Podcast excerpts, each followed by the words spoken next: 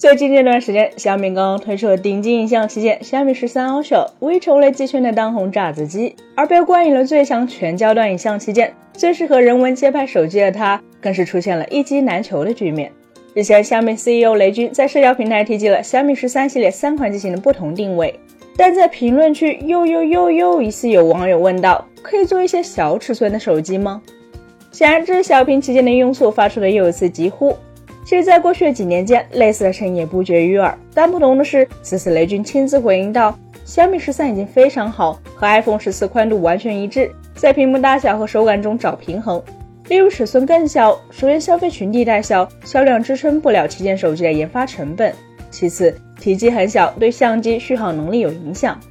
这应该是第一次有行业大佬公开对小屏旗舰的未来下定论。所以，雷军的这一番话，基本是给小屏旗舰判了死刑。”事实上，目前市面上真正意义上的小屏旗舰，除了苹果的 iPhone 十三 mini 外，安卓阵营也就只剩下了索尼 Xperia 5 Mark IV 和华硕 Zenfone 9这两款机型了。按照常理，在当下这个智能手机市场竞争已经白热化，各厂商为了争夺存量市场，刺刀见红的情况下，小屏旗舰所带来的差异化体验本应成为厂商制胜的法宝，但为何只有寥寥无几的厂商还在维持小屏旗舰这一产品线呢？显然，这是因为如今喜欢小屏旗舰并愿意为之买单的消费者远没有想象中的那么多。如果单纯从网络上的舆论来看，小屏旗舰的受众群体极为可观，这些网友通常也都扬言出来一款小屏旗舰必买。然而现实却并非如此，即便是面对 iPhone 的迷你机型，大家也只是下次一定。去年年初，某知名市场研究机构公布的2021年第四季度国内智能手机市场调查报告中显示，苹果在该季度的市占率达到了创纪录的百分之二十三，这是其自2015年以来首次成为国内市场的第一大智能手机供应商。但在 iPhone 十三系列机型的销量中，6.1英寸屏幕的 iPhone 十三占比高达百分之五十一，5.4英寸屏幕的 iPhone 十三 mini 则仅为百分之五。也就是说，相当于每二十个购买 iPhone 十三系列机型的消费者中，仅仅只有一个会选择购买 iPhone 十三 mini。其实不仅仅是国内消费者不太待见 iPhone 十三 mini，美国消费者也一样。同样来自消费者数据研究机构 CIRP 公布的相关数据显示，iPhone 十三占据了该季度美国 iPhone 机型销量的百分之三十八，而 iPhone 十三 mini 和 iPhone 十二 mini 则各只占销量的百分之三。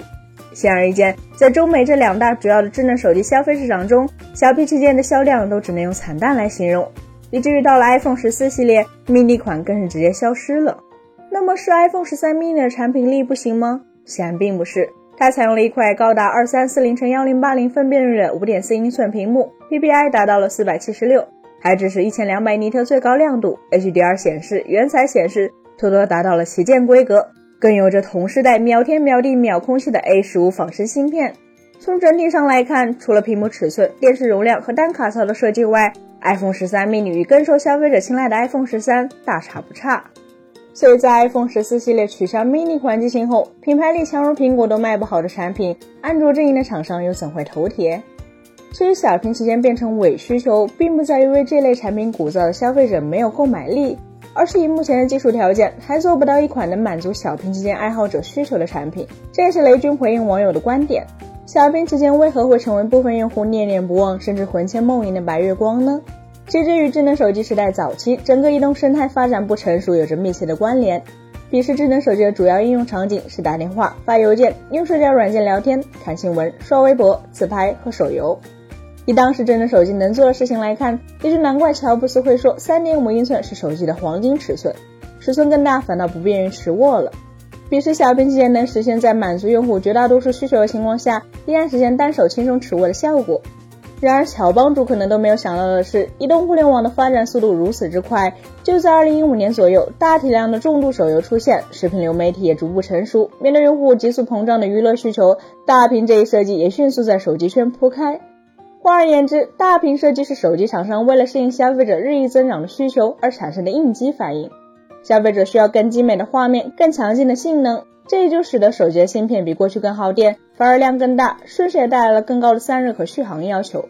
更别提消费者还想要更能反映真实世界的影像系统、更细腻精致的屏幕、更拟真的震动、更还原的声音。而为了容纳更多更大的零部件，手机的内部空间就必须要做到更大。通常小屏旗舰的爱好者会强调需要一款持握感、便携性达到极致的小尺寸机型，但这其实只是冰山一角。而续航持久、影像能力出色、性能在线、双卡双待等需求，却都潜藏在了冰山之下。